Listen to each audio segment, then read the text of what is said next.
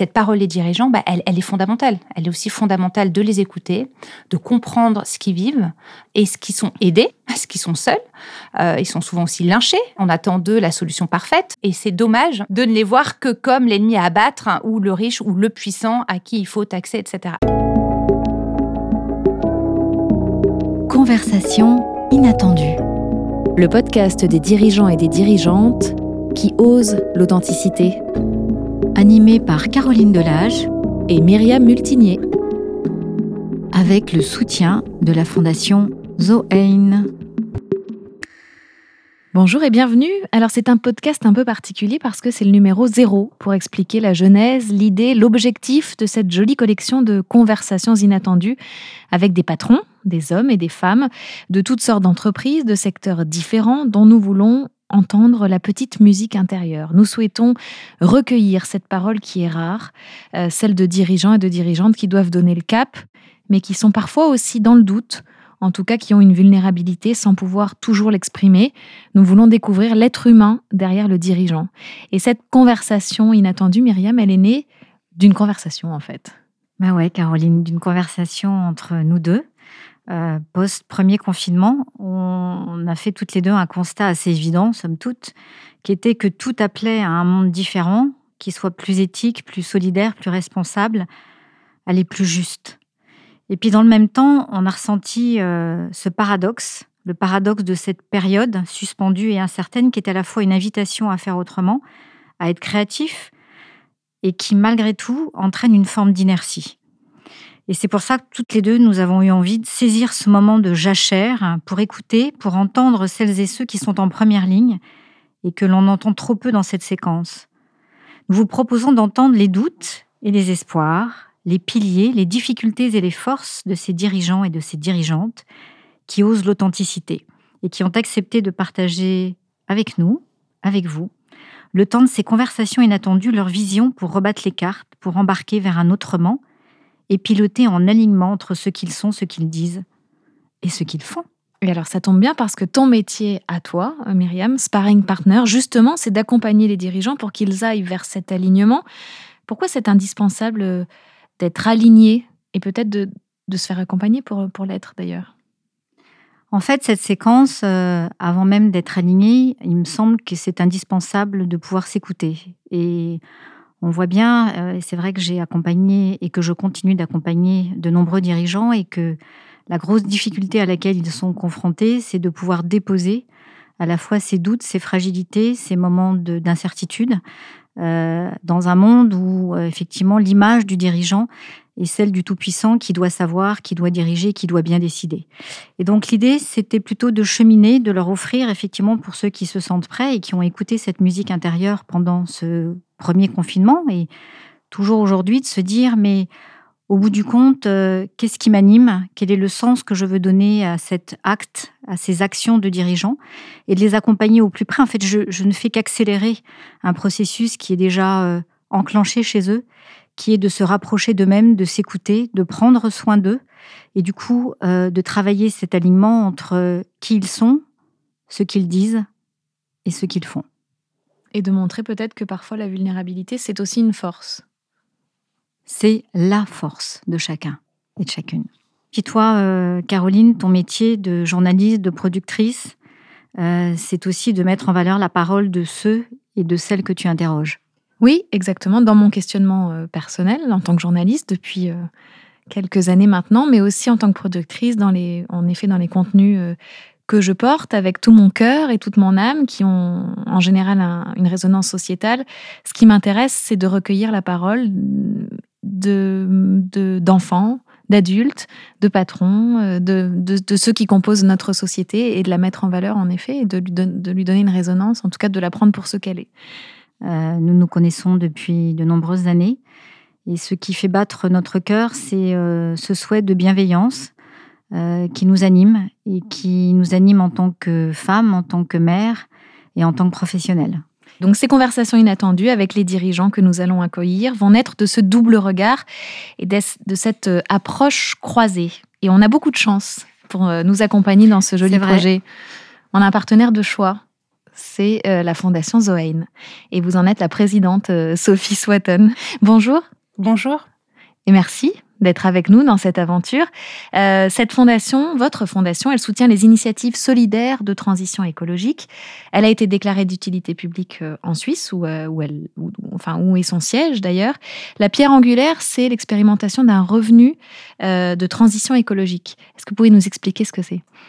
Alors oui, le revenu de transition écologique, c'est un, outil à disposition des, politiques publiques pour accélérer, booster la transition sur les territoires. par exemple, un soutien pour des jeunes hein, qui voudraient se lancer dans euh, des activités euh, euh, matériaux biosourcés, par exemple, ou dans le low-tech, dans la production de cosmétiques, cosmétiques naturels, etc. Donc voilà, c'est une subvention. alors ça peut être une subvention, je dirais plutôt peut-être une garantie de revenu, ou un complément de revenu, ou un revenu formation, ou encore un revenu investissement. Donc ça peut prendre plusieurs formes, mais le tout, c'est de ne pas simplement se limiter à un revenu, c'est aussi d'accompagner les personnes puisque c'est pas tout la question monétaire, c'est aussi d'accompagner et que les personnes ne se sentent pas seules, donc mmh. de les mettre en réseau. Mmh. Sinon, on n'arrivera jamais à faire un écosystème, euh, à proposer une économie aussi de la coopération et euh, à mettre en réseau sur un territoire, une région, les différents acteurs. Donc, c'est vraiment ça que vise à terme le revenu de transition écologique il y a une dizaine hein, de revenus de transition écologique euh, donc ça, qui viennent d'être versés là, il y a quelques mois. Donc ça commence. Alors pour c'est quel montant à peu près? Alors des montants, ça dépend. Ça peut être pour euh, euh, compléter, arriver. Ça peut être un SMIC, on va dire. Ça peut être un complément de revenus. Ça peut être là, je, je pense à un qui avait besoin d'acheter du matériel de vélo cargo, qui, un ancien informaticien qui était donc en conversion professionnelle et écologique. Et ça, on le voit avec la crise du Covid. Hein, ça, ça arrive aussi pas mal, et donc qui, a voulu se lancer là-dedans pour faire de la réparation de vélos à domicile, etc. Donc il fallait de quoi acheter du matériel. Mmh. Euh, voilà, on en a aussi dans l'art-thérapie, hein, c'est important aussi en ce moment aussi, mmh. qui se lance, euh, le maraîchage, l'agroécologie, euh, voilà. Donc des, métiers, en fait, je dirais, qui, qui sont nouveaux, innovants et créateurs de sens, de sens, de revenus. Et, souvent, il faut du temps pour que l'activité devienne rentable. Donc, ce revenu a vocation à disparaître, en fait. Il est là, on parlait de subvention tout à l'heure, je dirais oui, de coup de pouce. Un tremplin. Un tremplin, exactement, pour que au sein, alors l'idée, ça serait qu'il y ait des coopératives de transition écologique, euh, idéalement, hein, mais sinon, on peut trouver un autre système, mais euh, qui puissent permettre d'en vivre, tout simplement et d'allier le sens et l'alimentaire, d'avoir mmh. des métiers qui nous plaisent. Et on pense aussi euh, aux jeunes, hein, cette génération mmh. euh, dont le, CDI euh, dans la même boîte pendant 60 ans ne fait plus forcément rêver et qui sont à la recherche de sens, de valeurs, etc. Et ça, ça peut être de partout, dans tous les secteurs, dans la finance durable notamment, dans la communication, le marketing, l'urbanisme. On a besoin d'architectes aussi qui nous invitent à repenser notre forme de, de vivre en commun, d'habitation, de toit végétalisé. Donc je dirais que voilà, c'est un revenu qui, porte bien son nom en fait hein, de mmh. transition, qui a une, demande de plus en plus forte, et on, aimerait aussi pouvoir euh, pouvoir y répondre pour euh, pour faire ce changement d'échelle que tout le monde appelle de ses bons voeux. Mmh, donc à la fois euh, ce tremplin, un revenu, et aussi une mise en réseau, ce qui est effectivement souvent très importante, hein, c'est de permettre aux bonnes personnes de se rencontrer pour que derrière effectivement la dimension financière la dimension de compétence euh, et humaine puisse aussi euh, être réconciliée, en tout cas euh, apportée. parlons un petit peu de, vous et de votre parcours. Sophie, vous avez une double formation d'économiste et de philosophe. C'est un étonnant et subtil mariage. Qu'est-ce que la philosophie apporte à l'économie et vice-versa?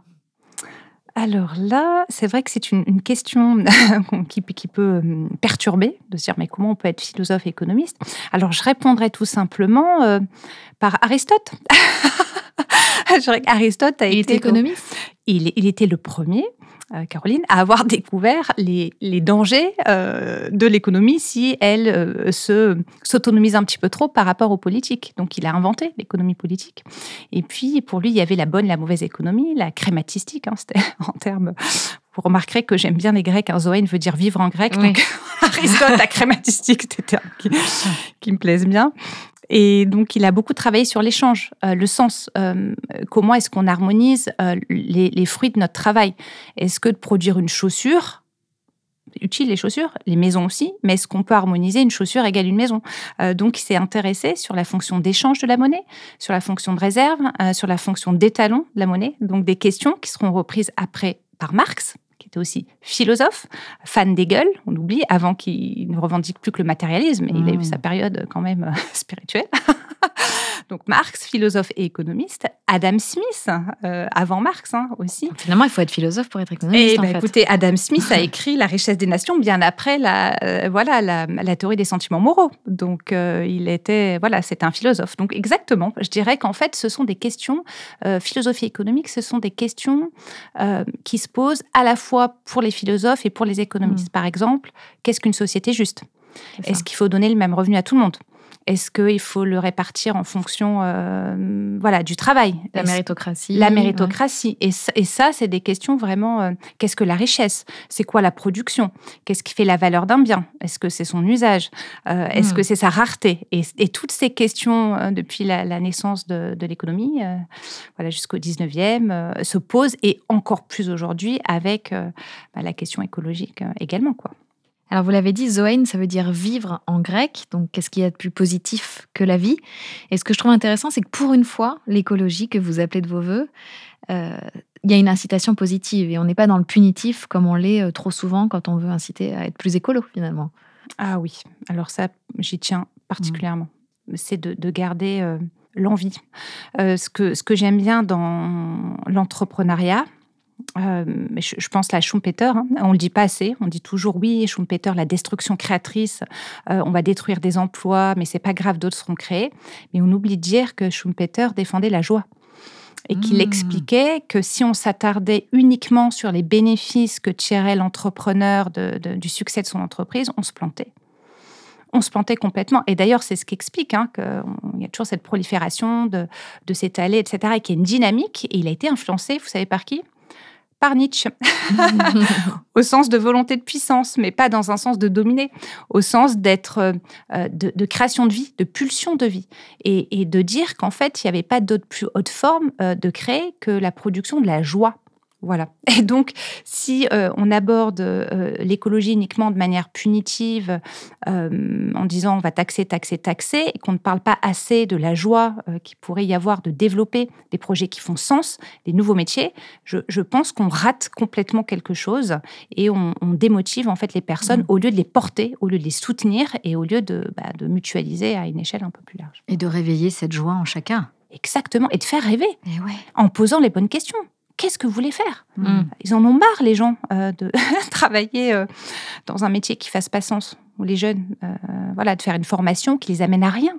Quand vous êtes ingénieur, que vous avez appris à bien travailler et qu'après vous devez travailler pour de l'obsolescence programmée, ça ne fait pas forcément du sens. Ça m'amène naturellement à se poser la question de cette transition écologique versus la transition intérieure. En quoi la transition intérieure et la transition écologique, selon vous, sont intimement liées? Pour, moi, de plus en plus, hein, et justement en voyant euh, toutes les expérimentations, tous les différents projets, le, principal frein, ça reste quand même l'ego. Ça reste la, la, gouvernance, la communication, euh, la part d'investissement, quelquefois le surinvestissement personnel et de vouloir défendre euh, ou en tout cas euh, expliquer qu'il y a une autre économie qui existe, euh, rentable, bien sûr lucrative, limitée, mais aussi prenant en compte les personnes, l'intérêt collectif, etc., bah, ça suppose de prendre soin de ces personnes. Et malheureusement, trop souvent, le facteur humain est oublié euh, on pense que les personnes dans la fonction de production, hein, voilà, il y a le travail, le capital, point. C'est deux concepts. Et derrière le travail, il y a des personnes, il y a des femmes, il y a des hommes. Et euh, voilà, des hommes qui ont besoin aussi euh, d'exprimer leurs émotions, leurs craintes, leurs peurs, leurs faiblesses, leur, vulnérabilité. Et, et, du coup, de plus en plus, je pense que la transition intérieure, c'est-à-dire d'être au clair avec soi-même, pas une question de jugement, c'est de savoir où on en est, euh, d'être honnête avec soi-même, de s'écouter, de, de se regarder intérieurement, et la base sans laquelle on ne peut pas aller plus loin. Enfin, c'est du bon sens. Euh, c'est comme une maison. Si les bases, les racines de la maison, les bases ne sont pas, voilà, les fondations, euh, la maison, bah, voilà, ça, va être mouvant, ça sera mouvant. Et, je crois que c'est vraiment pareil pour la transition écologique. Et malheureusement, on a tendance encore à séparer et à dire non, transition intérieure, oh là là, qu'est-ce que c'est que ça? Ou spiritualité, c'est de la secte.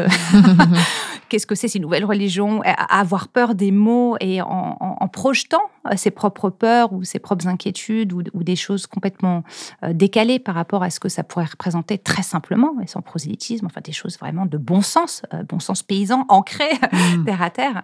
Et sans, sans cette approche-là, je crois que euh, on, reste dans une vision binaire et du coup, la transition écologique ne donne pas plus envie que d'aller travailler euh, mmh. dans une centrale nucléaire ou une usine à charbon en Chine. Quoi. Voilà.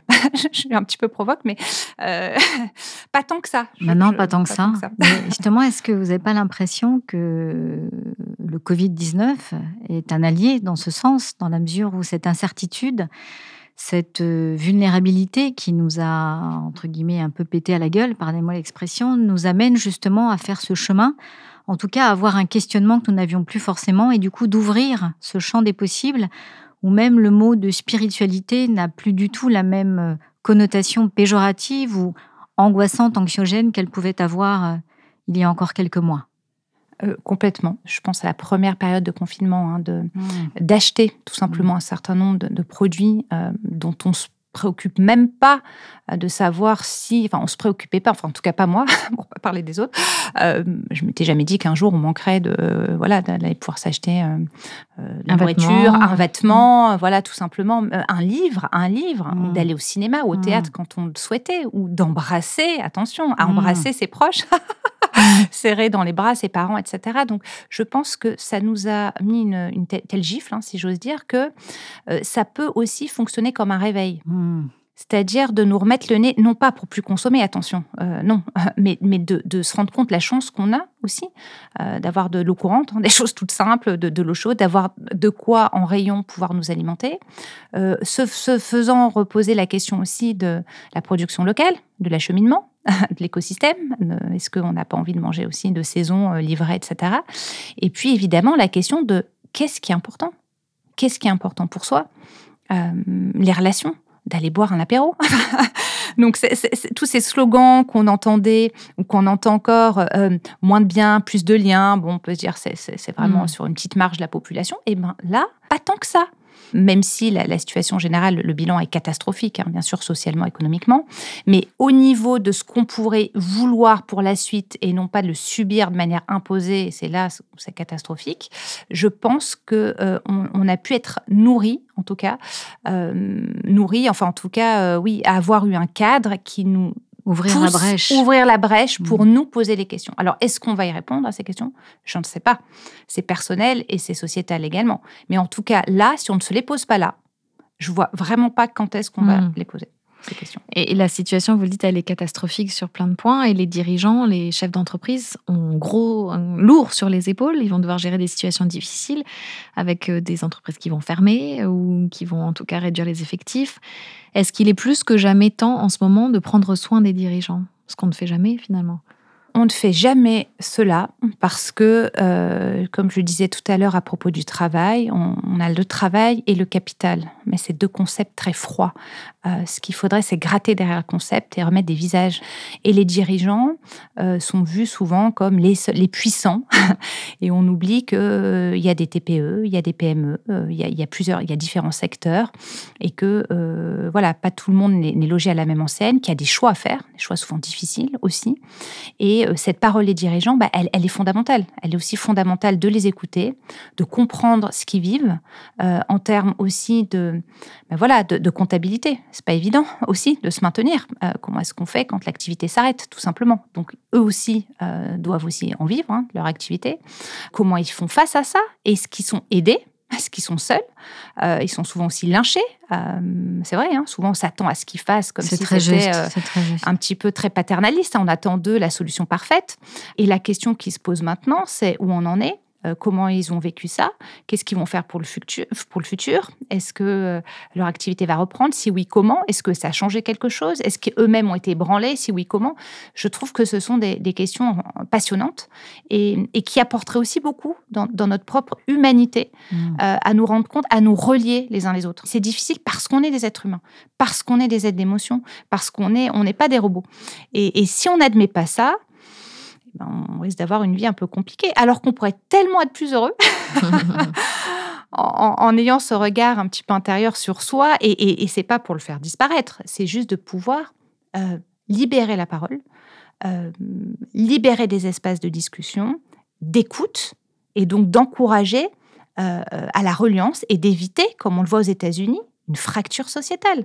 Je crois que plus que jamais aussi, l'après-Covid peut tourner à la violence.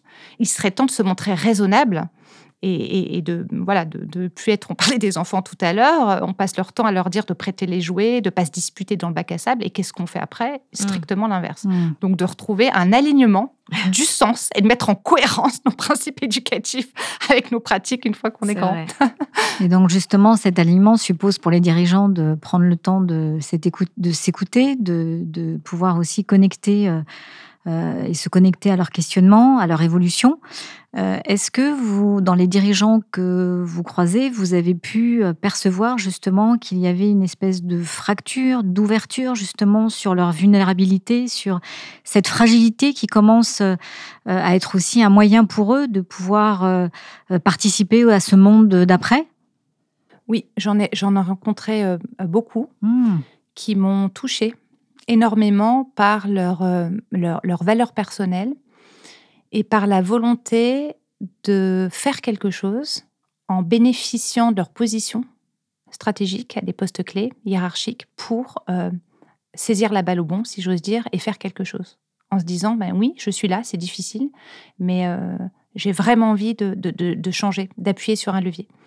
Et cette fracture, on la, oui, on la ressent c'est-à-dire que c'est pas facile. Ils sont souvent, euh, on le voit dans des tables rondes ou euh, des, interventions un peu sur la défensive parce que précisément on leur reproche ou les bénéfices ou de, gagner de l'argent au détriment d'eux, alors qu'eux-mêmes ne sont pas du tout euh, souvent dans, cette démarche-là. Alors, je dis pas qu'ils sont tous pareils, attention, c'est pas ce que je veux dire, mais en tout cas, dans certains que j'ai rencontrés, ont une véritable humanité euh, qu'ils ont envie de mettre au service de mmh. leur entreprise euh, pour développer des emplois qui font sens, euh, pour voilà protéger les vulnérables, pour essayer de créer pas des silos mais de la synergie, de la cohérence sur un territoire. Et il y en a beaucoup. Et c'est dommage de ne les voir que comme l'ennemi à abattre hein, ou le riche ou le puissant à qui il faut taxer, etc. Alors oui, bien sûr, je, suis la première à travailler sur l'économie voilà, écologique, de réfléchir à du bon sens, de pas extraire plus que ce que euh, le capital naturel peut supporter. Mais ça, c'est du bon sens, à intégrer, bien évidemment. Mais n'oublions pas la, les êtres humains que sont les dirigeants et ne nous braquons pas en, voilà, en, n'écoutant pas celles et ceux qui, euh, sont très sensibles, qui s'ouvrent et, qui ont envie de, de faire différemment. Alors, euh, justement, partons de tout ce qu'on s'est dit ça nous semble évident à nous, mais euh, expliquez-nous pourquoi vous avez choisi d'accompagner Conversation inattendue. Euh, quand euh, on a pu évoquer ce projet, j'ai trouvé qu'il était extrêmement aligné, puisque le mot été présenté, que vous l'incarniez parfaitement, avec une, cohérence totale. Et pour, pour moi, c'était complètement évident que c'était euh, d'utilité publique, j'ai envie de dire. Comme la Fondation Zoen. Comme la Fondation Zoen, c'était une opportunité euh, de pouvoir laisser ce, temps de parole, cette écoute et cet espace de parole inattendu aussi pour des dirigeants que l'on n'a pas l'habitude de, voir, d'écouter sous cet aspect-là et de, bah, de, pouvoir préserver cet espace, ce, commun, cet espace préservé. Je pense que c'est un cadeau. pour moi, c'est un cadeau. Et je, me réjouis d'écouter d'ailleurs les, podcasts parce que voilà, c'est quelque chose de très innovant. On n'a pas l'habitude d'entendre, de voir, et ça me paraît aujourd'hui euh, une nécessité. Un immense merci, euh, Sophie. Mais on n'a pas fini, on a encore non, quelques parce petites questions comme avec tous nos, invités euh, de chacune de ces conversations inattendues, on a quelques questions rapides qu'on aimerait vous poser. Euh, vous êtes venu comment aujourd'hui? En train. en train parce que vous venez de Genève, il faut le préciser. Exactement. Ça n'a pas été une mince affaire, mais je suis venue en train. La police française m'a contrôlée. Tout avec le test PCR. Avec le test qui PCR, l'attestation qui va avec. Parfait. voilà. Est-ce que par hasard, quelque chose vous a énervé aujourd'hui? Euh, Peut-être pas encore, mais la journée n'est pas terminée. Alors à l'inverse, est-ce que quelque chose vous a mise particulièrement en joie aujourd'hui? Oui. Un magnifique arc-en-ciel euh, pendant euh, voilà, le trajet, un peu après pour Bourg-en-Bresse, et de regarder cet arc-en-ciel magnifique dans le ciel, oh, j'avais les larmes aux yeux en me disant waouh, c'est tellement beau. C'est vrai que c'est magique de voir un arc-en-ciel. Rien que de voir ça, voilà, un arc-en-ciel, c'est magique, c'est simple, c'est passionnant, et ça m'a, je sais pas comment dire, ça m'a réjoui. À chaque invité, on demande d'apporter un objet ressource. Est-ce que vous en avez un? J'en ai un. Deux Ah, deux, même. Alors, ils fonctionnent ensemble. D'accord. Qu'est-ce que c'est? J'ai souvent avec moi des... Justement, ça me permet de pas m'énerver. la clé de la réponse à la question précédente, ou en tout cas de calmer, j'ai un petit, euh, un petit Bouddha. Je suis pas bouddhiste, hein, j'ai pas de religion attitrée, hein, que ce soit clair, mais un petit, un petit mini petit Bouddha en jade vert et puis une, petite pierre noire en, onyx. Et euh, souvent, j'ai ça dans mes poches ou ailleurs. Ça fait office un peu de de porte-bonheur? de, plus que ça, oui. De, déjà, c'est frais, donc euh, de, temps en temps, de calmer, de, de vous voyez, c'est un peu comme les les, les, boules anti-stress. Voilà, anti-stress ou temps en temps. C'est le doudou des adultes. Eh ben, écoutez, je sais pas ce que c'est, mais ça me fait un bien fou. Alors, je varie quelquefois avec. Et donc, vous les touchez en cas de moment un peu. En cas de moment ou de voilà, de temps en temps, ça fait, euh, ça permet des fois de voilà, de, je sais pas si c'est une régression infantile que j'assumerai totalement ou, tout simplement la nature euh, dans vos poches. La nature dans vos poches.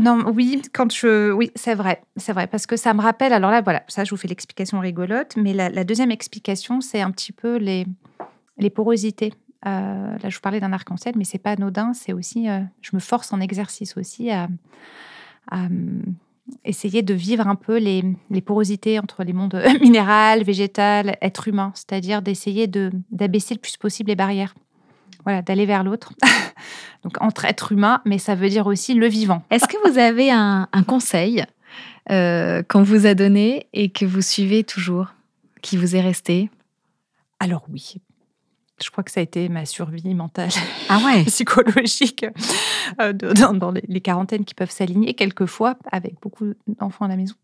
Un, conseil qu'on m'a donné, c'est euh, le soir avant de coucher, ou de se coucher, ou les enfants, enfin je sais pas, chacun, chacune fait euh, ses petites choses, mais moi j'aime bien le petit rituel avec les enfants de, à la fin de la journée, de dire voilà, quelles sont les cinq raisons qui euh, aujourd'hui ont fait que tu, tu, as de la gratitude ou qui, t'ont rendu heureuse ou heureux mmh. aujourd'hui.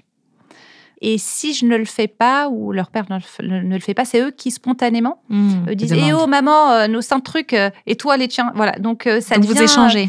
on échange, et, ça peut être des choses simples. L'arc-en-ciel dont je vous parle, ça vient de. ça m'est sorti comme ça parce que si je devais faire l'exercice ce soir, je dis bah, tiens, ça, ça m'a rendu heureuse. Mais ça peut être un sourire d'une inconnue, ça peut être ce moment-là, me rend très heureuse de partager mmh. ça avec vous. C'est vrai que c'est ce côté de me dire oui, on râle beaucoup, mais c'est bien aussi de d'éprouver la réciprocité, qui est le principe hein, de cette économie la de, enfin, de la coopération. C'est-à-dire, euh, j'ai le droit d'être en colère, mais j'ai le droit aussi de me réjouir et de le dire. D'être remercié. voilà, d'être remercié. On, que ça soit pas tout le temps dans la contestation. On peut contester bien sûr, mais aussi euh, euh, et ça fait du bien. Voilà. En mm. fait, je vous dis ça de manière encore une fois très pragmatique. C'est que c'est ça marche bien et il se couche tranquille. Donc ça peut être un conseil. Et puis surtout, ça repose sur du concret. Donc c'est cultiver sa joie réelle. Hein ça fait sens avec euh, l'éthique de la joie. Mm. Alors Spinoza, j'aime beaucoup Spinoza, Bergson, Nietzsche. Pour moi, toute une filiation de philosophes inscrits dans la joie cette éthique de la joie, cette eudémonia. je fais que du grec là. Il faut que j'arrête avec Aristote. Non, mais c'est vrai. Ah, on parlait toujours de, l'éthique et c'était des questions philosophiques suprêmes. Qu'est-ce qui nous rend heureux? Euh, hmm. Voilà, ça, peut nous aider aussi en ce moment euh, ah bah de se dire on va quand même sortir un jour de cette situation et qu'est-ce qu'on a envie de, protéger à tout prix. Et et de refaire et qui nous rendra encore plus heureux. Et de cultiver plus, plus, plus. Cultiver plus, plus, plus. Cultiver la terre, les graines, bien sûr, mais ça commence par son jardin intérieur. C'est Voltaire. Hein. C'est cultivons, enlevons les baobabs. du petit prince, cultiver sa rose, se relier à sa rose, euh, et puis essayer de garder, de, s'obliger, et c'est du travail, hein, ça n'a rien de bisounours. Mm. S'obliger, c'est Maria Rilke, hein, enfin le, poète, hein, qui, mm. qui, disait de, voir la, vie euh, comme un enfant, et de s'obliger à revoir euh, les choses sans Garder ses yeux d'enfant. Garder ses yeux d'enfant, ça demande un sacré travail. C'est vrai. Ça demande un sacré travail. Donc, de temps en temps, de, pouvoir s'offrir un quart d'heure de balade ou autre chose pour s'autoriser et, se forcer un petit peu mm. à, retrouver cette joie originelle, en mm. fait, sans laquelle on ne pourra pas faire grand-chose et sans laquelle on n'aurait même pas d'entrepreneuses et d'entrepreneurs. Mais ça, c'est quelque chose qu'on ne nous dit pas assez. c'est vrai. Merci Sophie pour ce joli moment et votre soutien qui nous va droit au cœur. Merci beaucoup à vous et bravo. Merci. Merci. Vous venez d'écouter Conversation inattendue, enregistrée à l'arrière-boutique studio. Et avec le soutien de la Fondation Zoein. À très bientôt pour notre prochaine conversation.